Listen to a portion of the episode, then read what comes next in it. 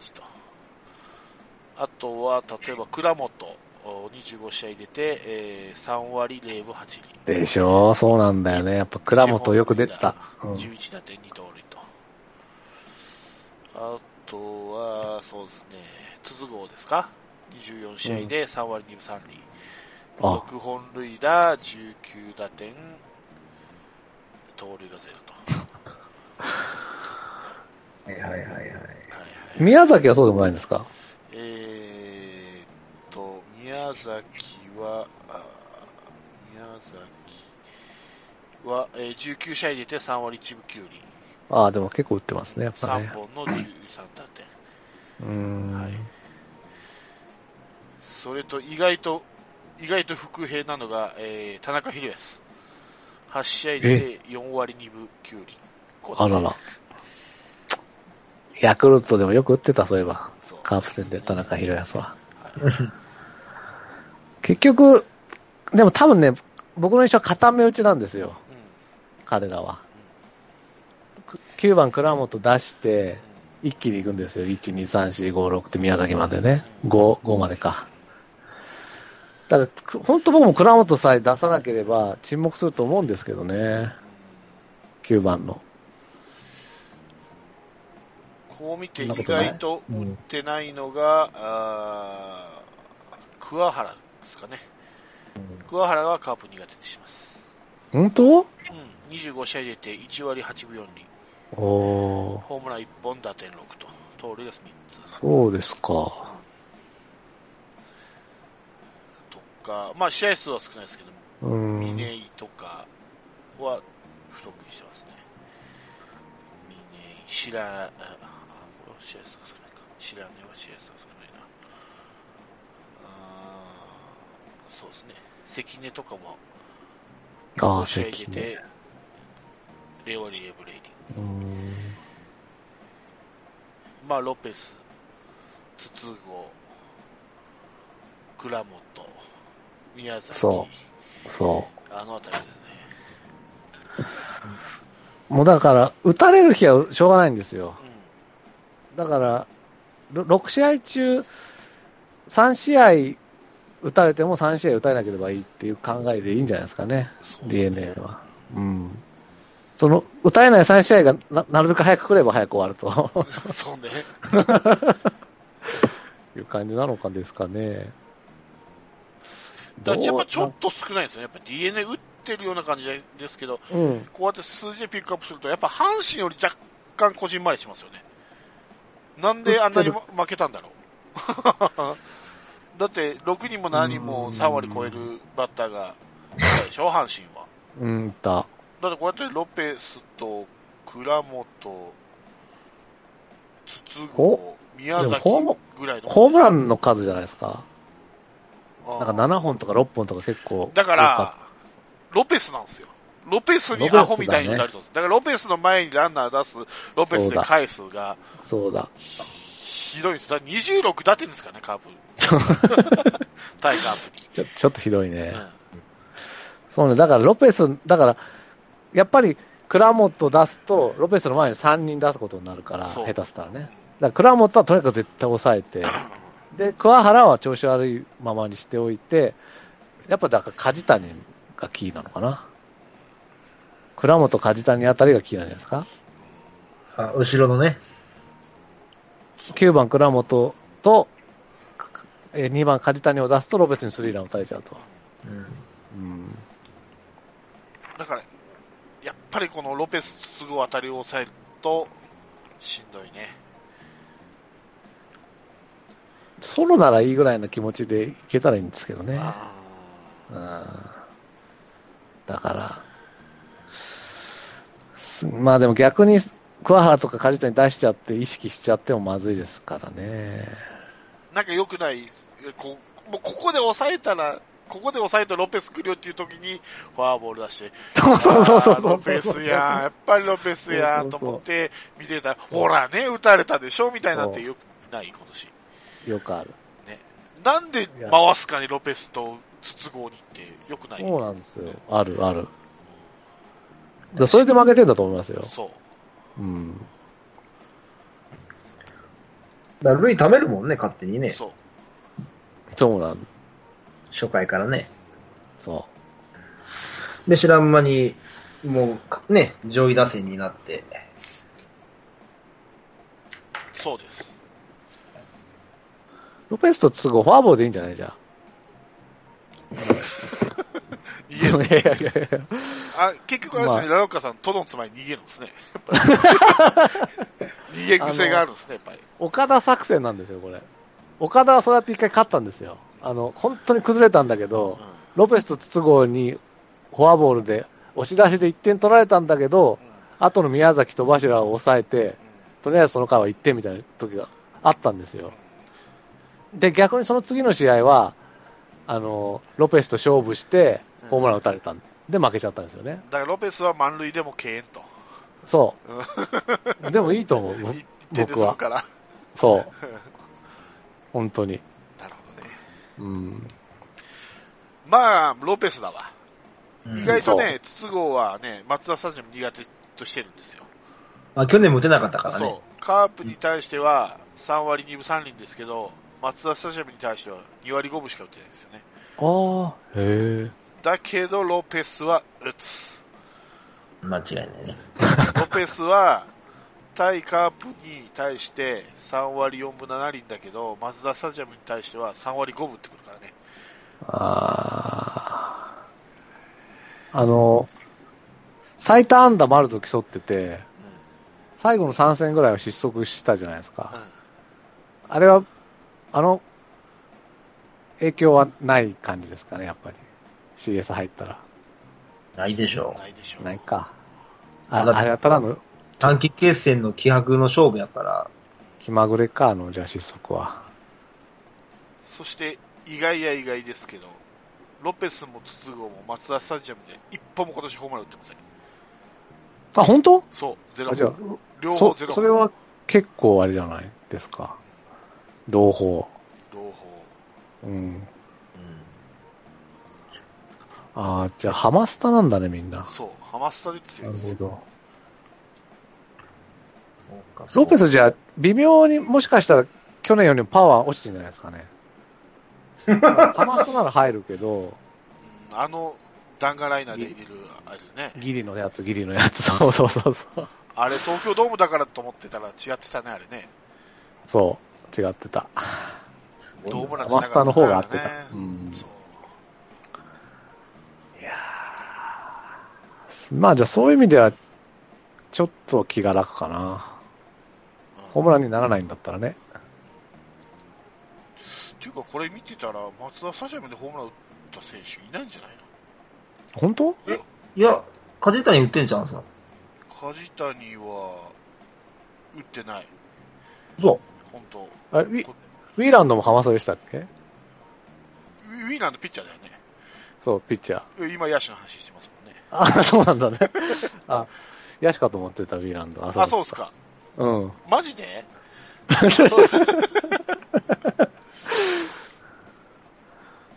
あ、そう、梶谷打ってんマウンドの守ってるヤシかと思ってた。あ、そう。うん。あへ5人内野なんだと思ってましたよ。ーあ、そう。へえ。すみません、はい。うん、俺いないよ。松田スタジアムでホームラン打った。いないんだね選そうなんだ。手ちょっと待って、まだ全部見切れてないけど。まあ、主主力でいいですよ。まあ、でも、本が打たないってことは、まあまあまあまねえ。あ、うん。自信持って投げれるってことですよね。そう。そう思いない。主力で松田スタジアムでホームラン打った選手いません、今年。お、おい。う。じゃあ DNA の方が意外といいかもしれないですそうね。。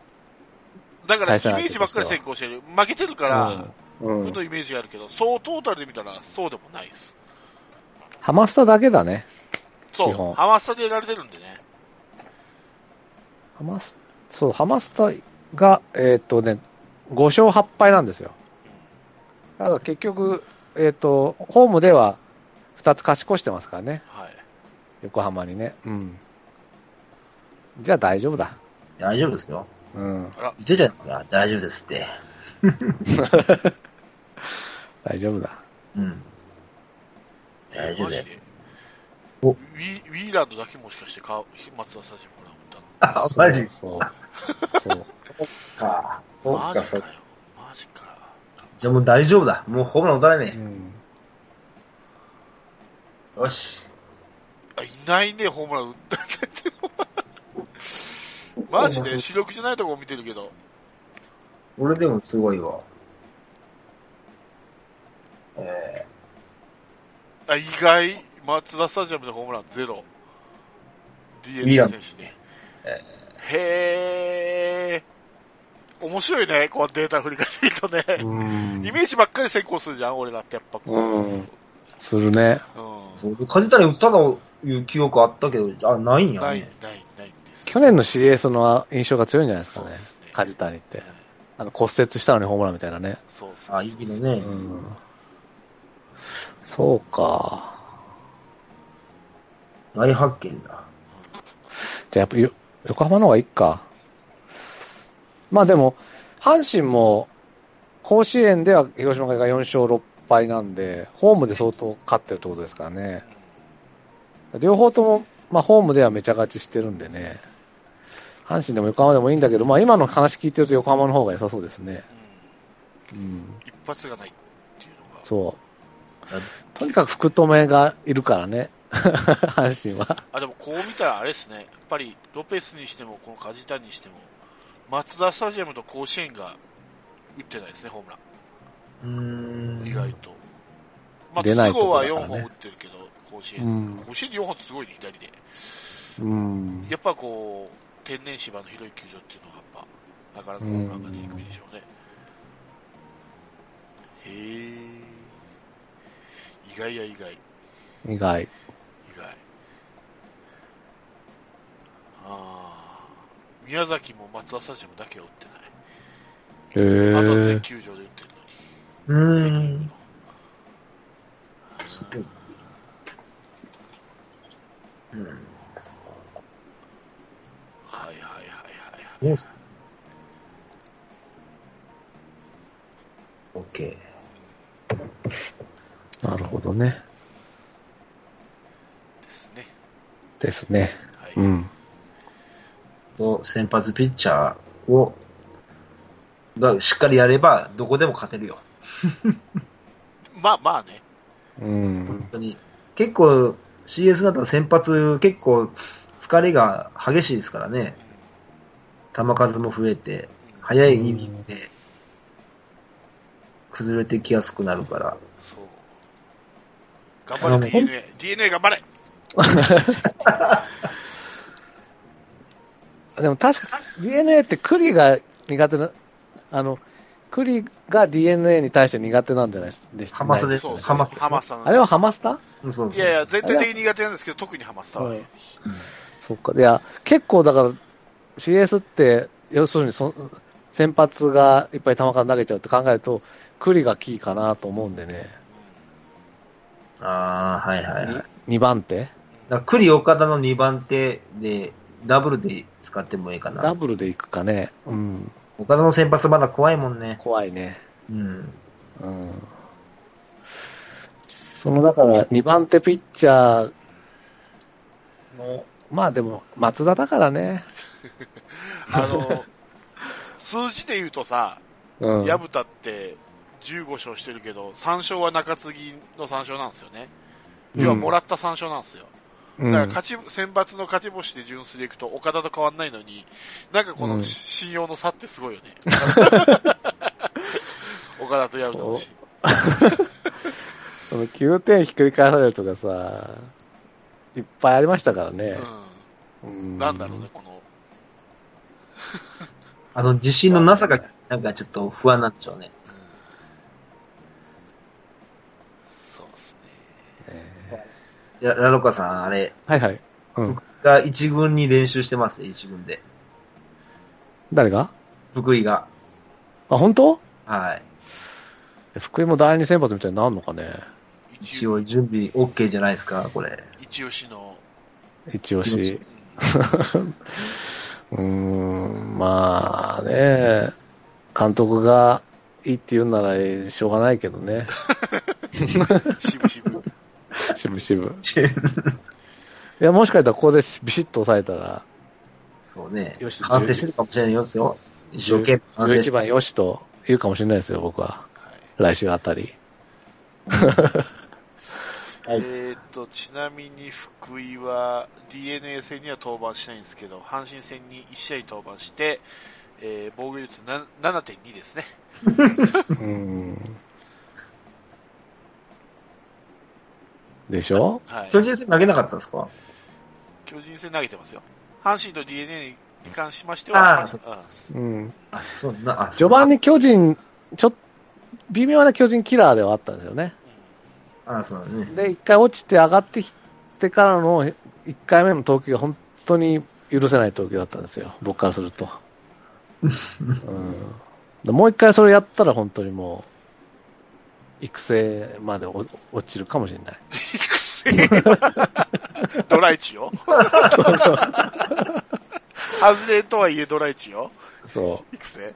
じゃあもう一回チャンスやるか。何言ってんだ。どの目線ででいいどの目線で言ってたかよくわかんない。そうそう先輩目線か？やっぱり。そうねうん。そうそう。先輩目線。だ大学の先輩目線ということで。うん。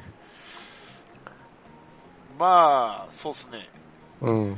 えーっと、まあ、改めてカープのピッチャーを見てみると、意外と両チームに高騰しているのが大瀬良。そうなんだよね。うんそう。うん。えーっと、DNA に防御率3.00、阪神に2.84と。うん DNA の勝ちはついてるんですけど、阪神には3勝0敗で負けなしと。で、今村は極端ですね。えー DNA には、えー5.23打たれてますけど、阪神には1.64と。まあ、今村、だから、3連発なんですよ。とにかく、ホームラン。だその防御率はままあね、登板数が少ないと、バーンと上がりやすいもんね。あ、うん。あとは、そうジョンソンも打たれてるな。まあ、DNA が抑えてますね。DNA2.37、阪神が6.14。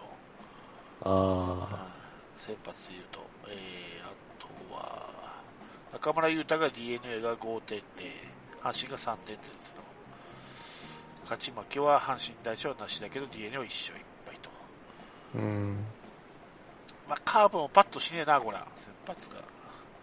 うん。野村祐介が、えー、6試合登板して DNA 戦に6試合で3.00、3勝1敗、阪神が5試合登板して4.82、2勝1敗と。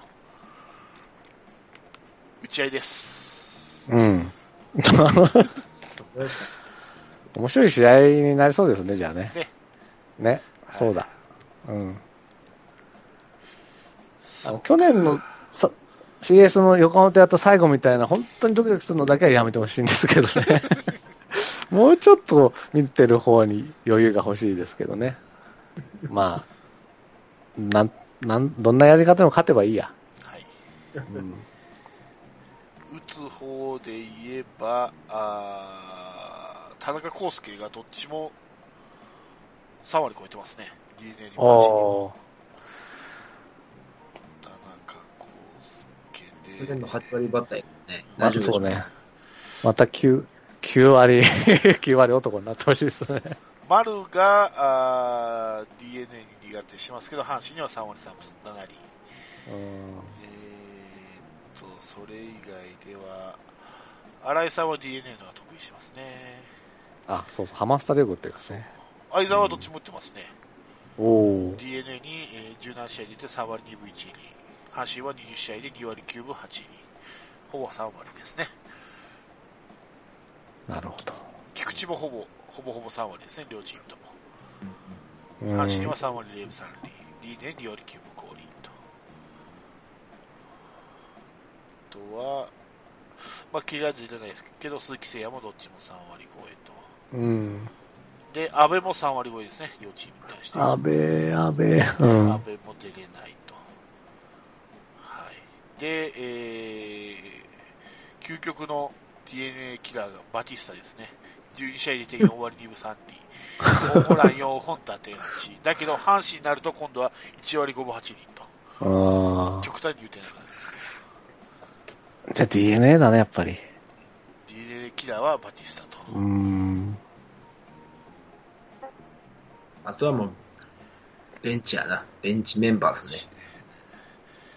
だって石原でさえ3割3分3厘ですからね、DNA に。石原石原でさえっていういう言い方じゃない失礼ですけど、実試合入れて。出るよ、出るよ。岩本も3割超え。まあ試合数は少ないですけど。まあ、だから、上回ってますよね。どっちにしろ。上回ってます。だ、だはね。だわね。うん。まあ、それで4つ負けるってことはないでしょ。そううん。う。だから両チームとも、その打を抑えればいいんだよ、ピッチャーが。そそう。うそうだ打ち負けた方が負けです。う。そうそうう。ん。この打線を抑えた方が勝ちです。うん。しょっぱなが攻めていったらいいんさ。フォアボールを出さないことですよね、だから。ヒット打たれるのはしょうがないんだけど。そうよ。ランナーのためないことですよ。うん、ランのためないことだね。特に糸井とロペスと。俺は思ってますかうん。うんそうしましょら。はいね。あとはホームラン打たれないようにと。特に阪神上がってきた場合は、割と松田で打ってる選手。う。そうですね。DNA はゼロですけど、うん。はい、意外と。そそう。はい。なるそんなもんすか？んなもんすかね。い。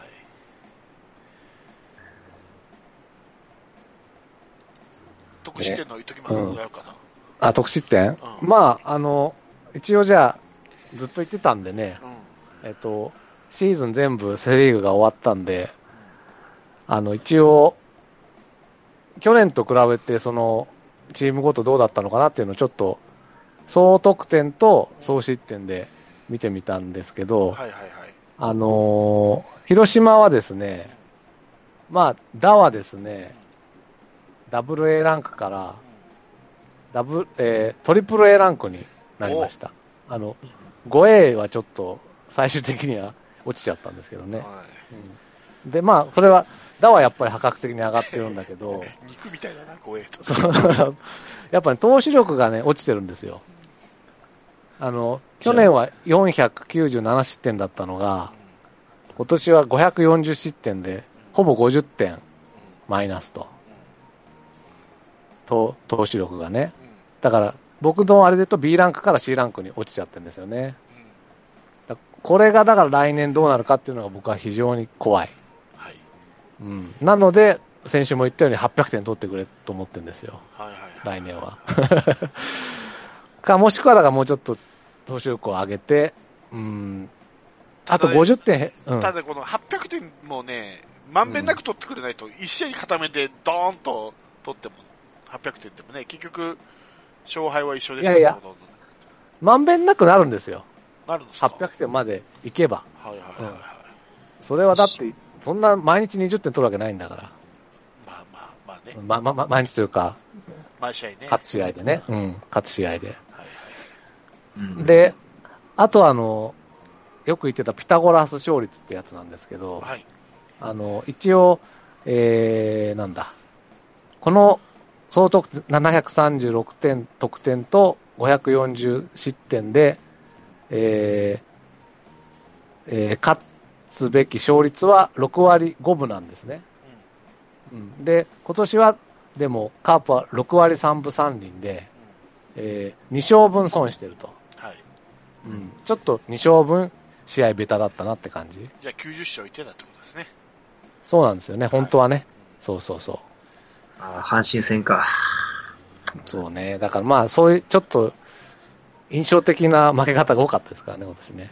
まあそういうので多分いっちゃったのかな。で、や、一番今年伸びてるのがうん。、やっぱり阪神で、あの、去年は519失点で C ランクだったのが、あ、ごめんなさい、519得点で C ランク、あ、間違えた。あ、これ、あ、これ巨人だ。そうか、去年4位だったんだよね。えっと、阪神はですね、506得点だったんですよ、総得点が。で、C ランクだったんだけど、今年はなんと589点という B ランクに上がってきて、で、しかも失点も546失点だったのが、今年は528失点で C、それはどっちも C ランクなんですけど、失点も20点ぐらい落としてきてるんですよね。だから、徐々にですね、阪神はやっぱ力つけてると。得点力も上がり、失点も抑えてるって感じなんですよね。で、しかも78勝でしょ？で、まあ、一応 B ランク、得点 B ランク、得点、えー、失点 C ランクっていうのは優勝できるはずだったんです。でもまあ、78勝してるからちょっと許してくださいと。年によっては優勝できる 勝ち星をね、上げてるんだ。まあだから優勝とは言わん、76勝以上できるっていうのが僕のあれなのかな。550点以上、550点失点未満っていうのなのかな。今年の結論で言うとね。試合6点か。そう。まあだから、76勝すると優勝する年もあるんですよ。まあね。うん。で、ピタゴラ勝率は、えっとまあ、阪神は1個得してます。だから本当は80勝、あ、違うか。本当は76勝ぐらいなのか。77勝ぐらいなのか。本当はね。でも78勝してるよっていう感じですかね。うん。で、あとはまあ、対して去年とそんなに差はないんですよね。DNA もそんな変わんないんですよね。ただ DNA が特筆してるのは、ピタゴラス勝率がなんとプラス3で、えー、プラス3というか3勝分得してるんですよ。得してるというか負けてる試合を勝ちに持ってってることね。そうそうそう。負けるはずの試合を。そう。なぜならば、あの、総得点597点で、総失点598点って、総失点の方が上回ってるのに、5割を超えてると。うん。これはちょっとね、試合がうまいんですよね。いつかの阪神みたいなね。そう。得失点差マイナス100で2位とかいう時あったよね。そうそうそうそう。だからもうちょっと来年上手くなってくると、意外とそんなに得点失点は、そんなに特筆しないのに、上がってくるぞみたいなことはあるかもしれないチームってことですよね。来年もね。うん。うん。こんな感じですかね。ありがとうございます。はいはい。あとはもう、見る、あれもない。あとの3チームは。これ、これ、ね、頑張ってく、が頑張ってくれって感じ。うん。これね、まあ、うん、見てると、うん、確かに、阪神とかって、まあ、今年2位で78勝って、まあ、年が年なら優勝してもおかしいない勝ち星じゃないですか。そう、そうなの。でも、今年って、ちょっと例外があって、うん、ヤクルトが負けすぎてるんですよ。セ・リーグの負けをほとんどヤクルトで背負ってるんです。うん、で、このヤクルトで、阪神もだいぶ貯金作ってるんですよ。うん。だからこのヤクルトの復活次第では、うん。ちょっと阪神は、順位を落とす可能性は十分ありますよ。あるね。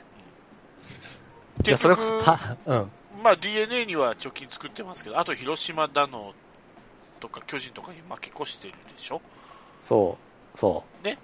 そう。で、ヤクルトに、いや、対しては7敗しかしないし、中日に9敗、うん、このお得意様にチームがいるから、まあ、この例えばヤクルトが例えば今の川田さんと拓郎コーチがいて、ぐんと勝ちを拾ってくると、わかんないよ。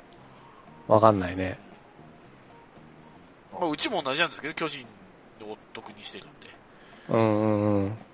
ただ、それ以上にヤクルト今年負けすぎてるんで、ちなみに、えー、90何敗 ?5 敗 ?6 敗 ?96 敗って、カープが創世期1年目の負け試合と一緒なんですよ、96敗って。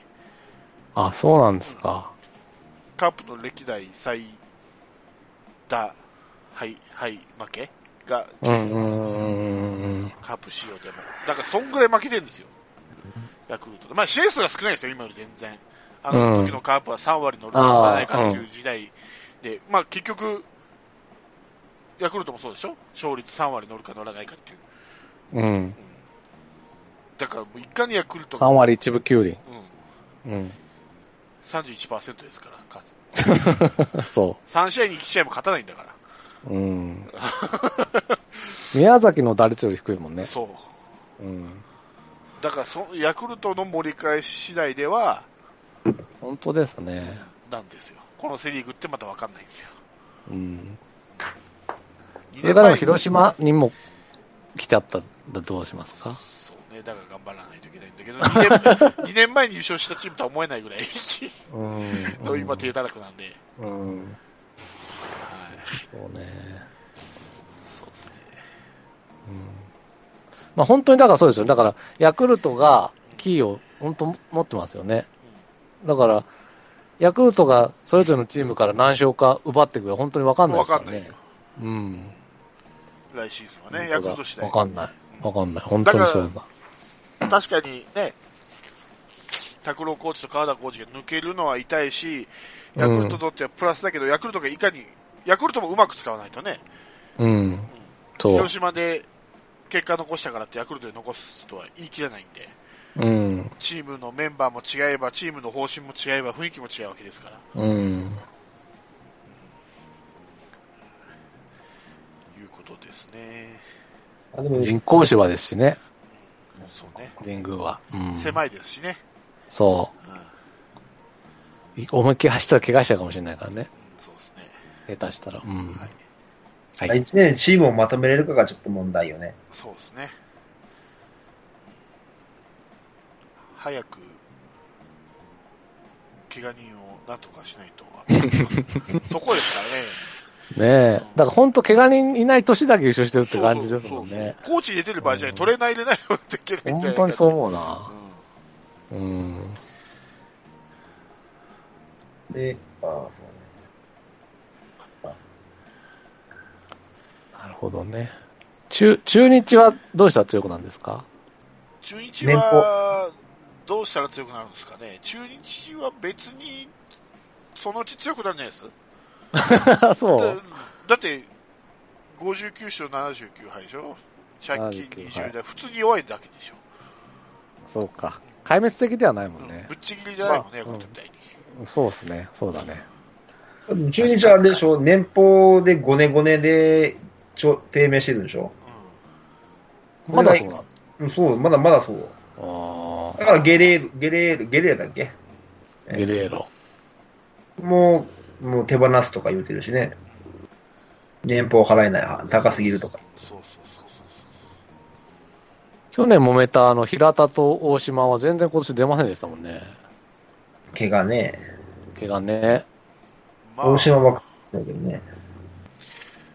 まあ、4位の巨人と5位の中日だけで12ゲーム差ありますからね。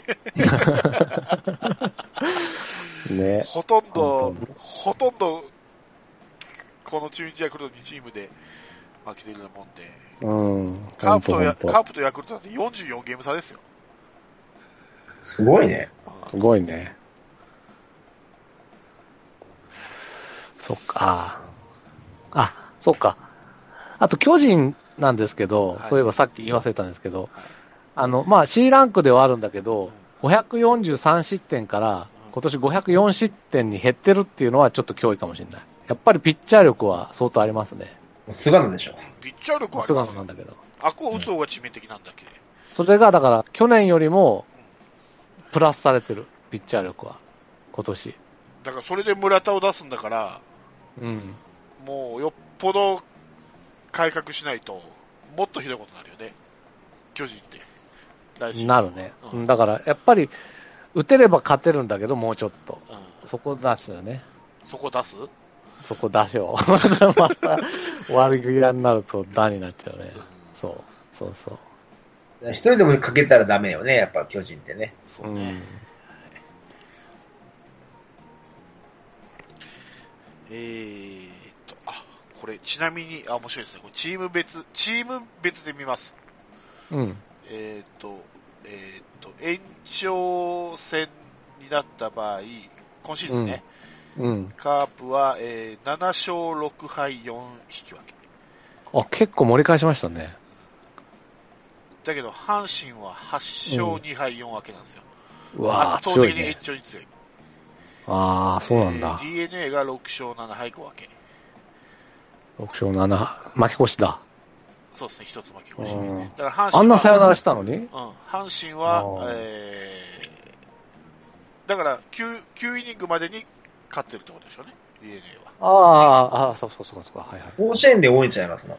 さよなら。あ、さよなら、そうか。さよならはほうさ、ほで、まあ、10回のサヨナラありますかいや、ね。うん今の延長、延長ですから。表裏から。うんで、こうんサヨナラでいくと、うん。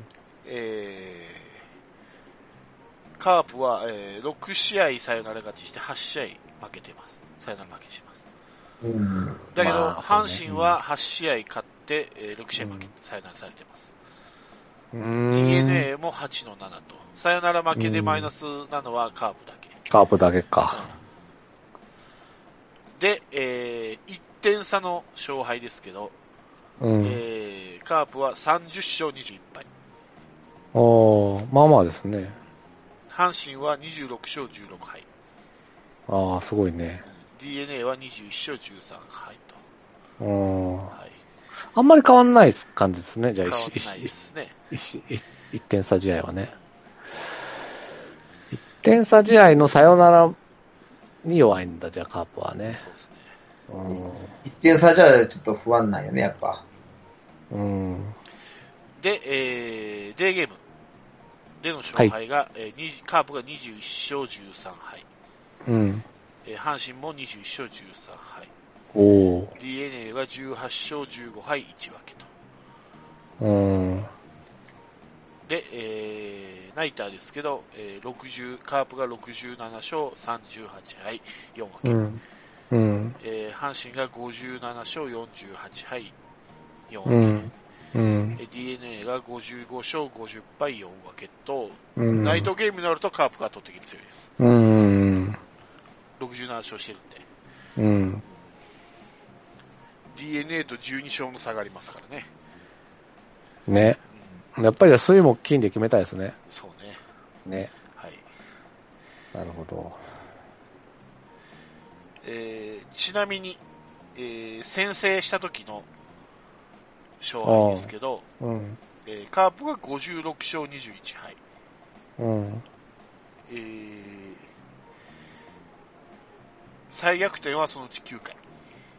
先制して逆転されたけど再逆転が 9, あ9勝。で。えー、阪神が、えー先制時は、えー、55勝18敗3分け。うん。えー、11回再逆転がありますね。へえ。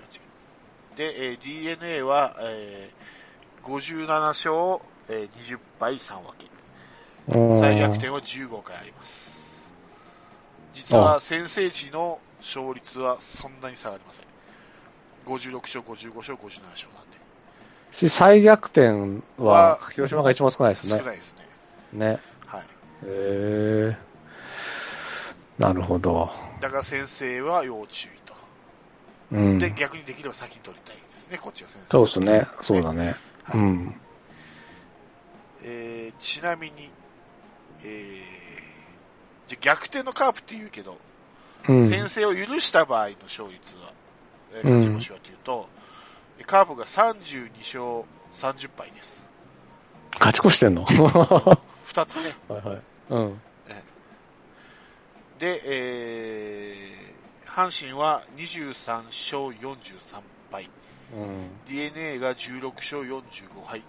といううことわ。は、えー、カープが2つ、貯金作ってますんで、うん。逆転のカープとは言えると思います。特にん DNA は、えー先制を許すと16勝45敗なので、ね。しんどいですね。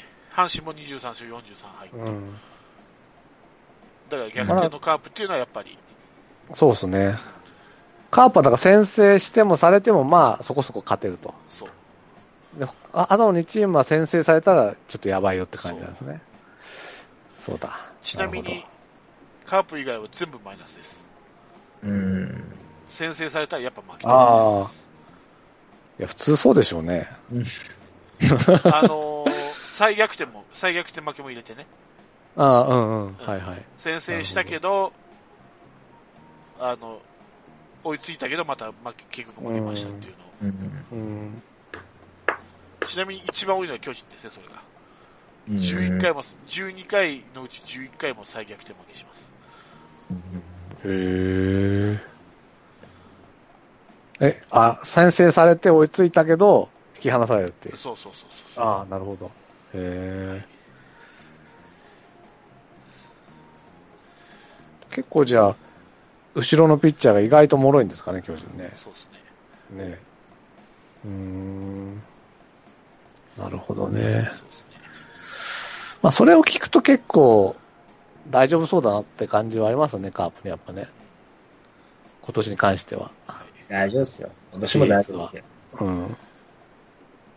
問題ないですよ。うん。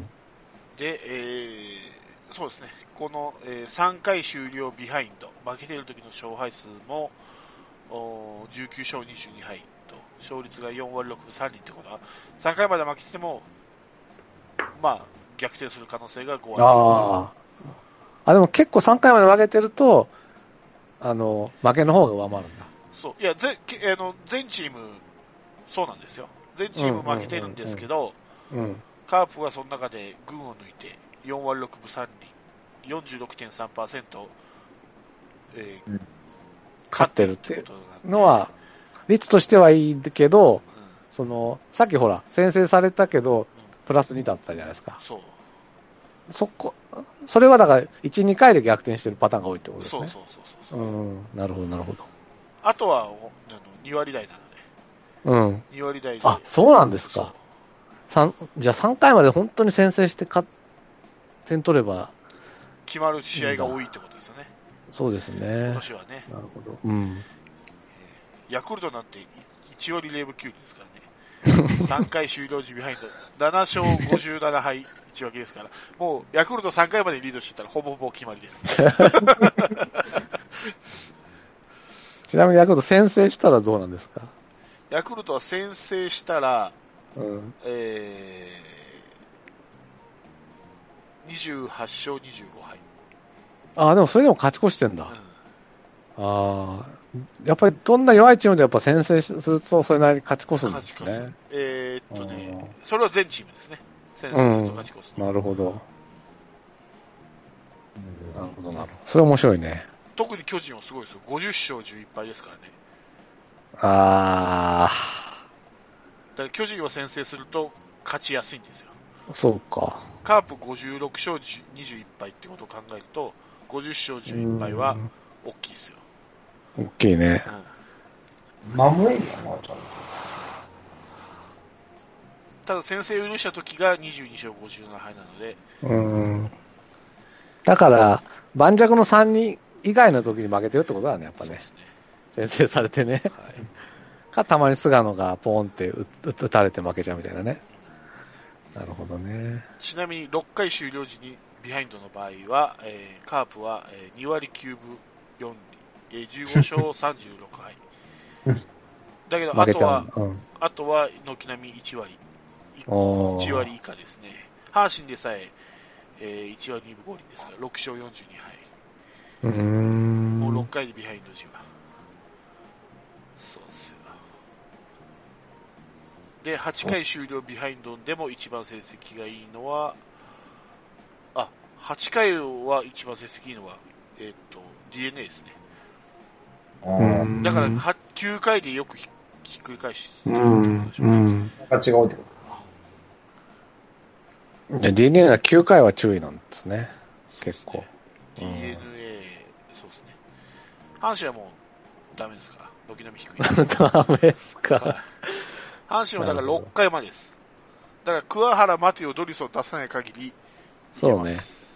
そうですね。はい。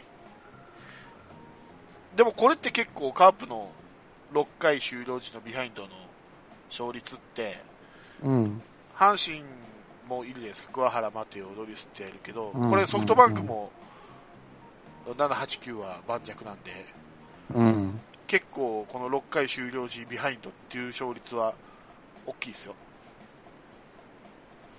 うん、カープが勝率高いっていうのはでかい大きい、うん、大きいってことですよ。あのソフトバンクにも通じるかもしれないってことか。そうそうそうそうなるほど。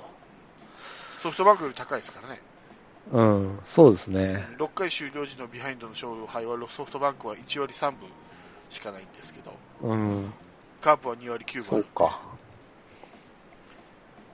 だから、今のサファテ、え、岩崎サファテ、何でしたっけ、もう一人。も、も、も、モイネロ？なんか、モイネロか。うん。そうそう。なるほどね。そうですね。最後まで気が抜けないところですね、うん、日本シリーズ。両チームね。ソフトバンクの場合ね。うん。ソフトバンクはね、ピッチャーがいいからね、向こうは。そうね。盤石やもん。そう。盤石ハークがいますか。盤石ハークがいますよ。なるほど。また、あれですか？京セラ大地の二の前ですか？二の前だね、今ね。思いついちゃったら言っちゃう癖はやめた方がいいね。そうですね。うん。そうですね。子供じゃないんだけどね。はい、注意します。はい。まあでもね、あの、今日見てましたけど、楽天ね、わかんないですよ、うん、ウィーラー打ちますね、ウィーラー。やってたね。ウィーラーね。うん。そうそう。まさか、いや、西武が絶対上がると思ったんだけどね。そう。うん、わかんないもんですよ。はい。うん。案外、楽天だったりして、吉井で。いやー、でもピッ、先発ピッチャーがね、則本ダメだったでしょ。ああ、初初戦ね。で、もう3人使っちゃったしね。それで、どうすかね。則本、岸。岸。だからソフトバンクがもしひっくり返されるっていうことはカーブもひっくり返されるかもっていう恐怖があるんですよ。はい。だからいい、いいです、ソフトバンクで。僕は。どうする？ソフトバンクは勝ったけど、カーブひっくり返された。それが嫌だね。それも一番困るけど。うん。ソフトバンクが負けるかもねって想像するのも嫌だ。って感じうん。まあ、まあまあ。ってことは CS いらないってことだね。そうですよ。いらないですよ、僕はもう。そう。今年ほどなんか、いらないと思った年もないな、俺。ないよね。ないよね。そう去年はさ、ほら、やっぱりこう、初めて受けて立つっていうさ、王者で、だったじゃん、うんうんうん、で、それまではほら、3位でようやくなんとか A クラスに入って、挑戦者の気持ちで、もし行けたらいいなっていう気持ちで、そう。2013、14と来て、そう。で、2015、学区してきたところで、2016今度、チャンピオンとして迎えるんですけど、それも2回目になってくると、やっぱ、もういっか、CS。そう、めんどくさい。本当にめんどくさい。うん、ね。ねはい。だから巨人はご苦労さんだったね。そうね。本当に。一回負けてるしね。そうね。毎年嫌だったんだろうな、巨人ファンって。そうね。めんどくさいなと思ってたんだろうね。いやー、ほんとそう思うな。はい。はい。そんなとこですよ、今日は。そんなとこですよ。はい。うん。メールも来てませんし。よう喋りましたよ。そんまですよ。なんもない中で。そうですよ。もう1時間半以上喋ってますからね。でも結構後半のそのいろんな率とか面白かったんじゃないですかね。うん。改めて見るとね、ね僕やっぱイメージ先行しますんでね。そうそうね、ほんとほんと。数字は嘘つかないんで。はい。嘘つかない。うん。ホームランのあれにはびっくりしたね。あ、そうですね。横浜のね。ほんとほんと。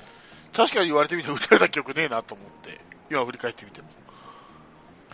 全部見てるわけじゃないよ。全部見てるわけじゃないけど、確かにないなと思って。ホームラン打たれた。ハマスタの鮮明な記憶がありすぎてね。そうそうそう。全部それが松田じゃないかっていうぐらい思っちゃうからね。そうそうそう本当だ。はい。はい。ということで、はい。今週はこの辺でお開きにしたいと思います。来週はもう、ほぼほぼ決まってるでしょう。来週はだから日本シリーズの話ですよ。それこそ。そうですね。うん。日本シリーズの話もしたいし、うん、ドラフトの話もしたいんだよな。あ、そうかそうか。ドラフト。もしかしたらドラフト終わった。手の方がいいのか。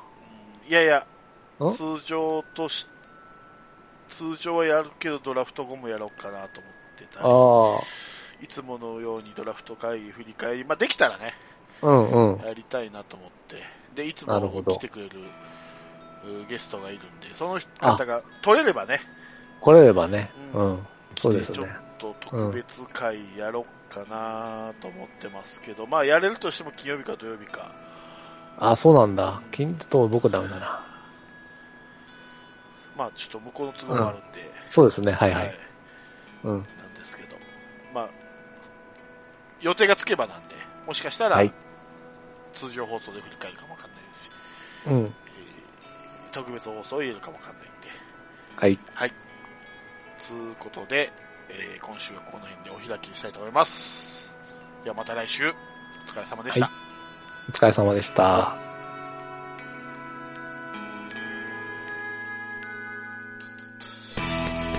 降りしきる無情な雨が命を奪う。儚く散りゆく友の屍乗り越え突き進む。そこに舞う一陣の声。戦う意味なくし呆然と立ち尽くす。残されたしい死翼の残骸。瓦礫にまみれ舞う砂煙。その先には敵味方もないわけ隔てなく集い。肩組み合う人々。人争いは終わったんだと。戦場の果て意味をなくしたもの全て昔憧れた意地の玉みてえなあいつも今やくだらんクソチンピラの言いなり。その筋に道はなく生きる証を忘れ走る栄光の果て意をなくしたも忘れていつの日か見たあの光輝きも草に取り繕い目を背け笑い続ける。その先に道はなく生きた証すら消え去る。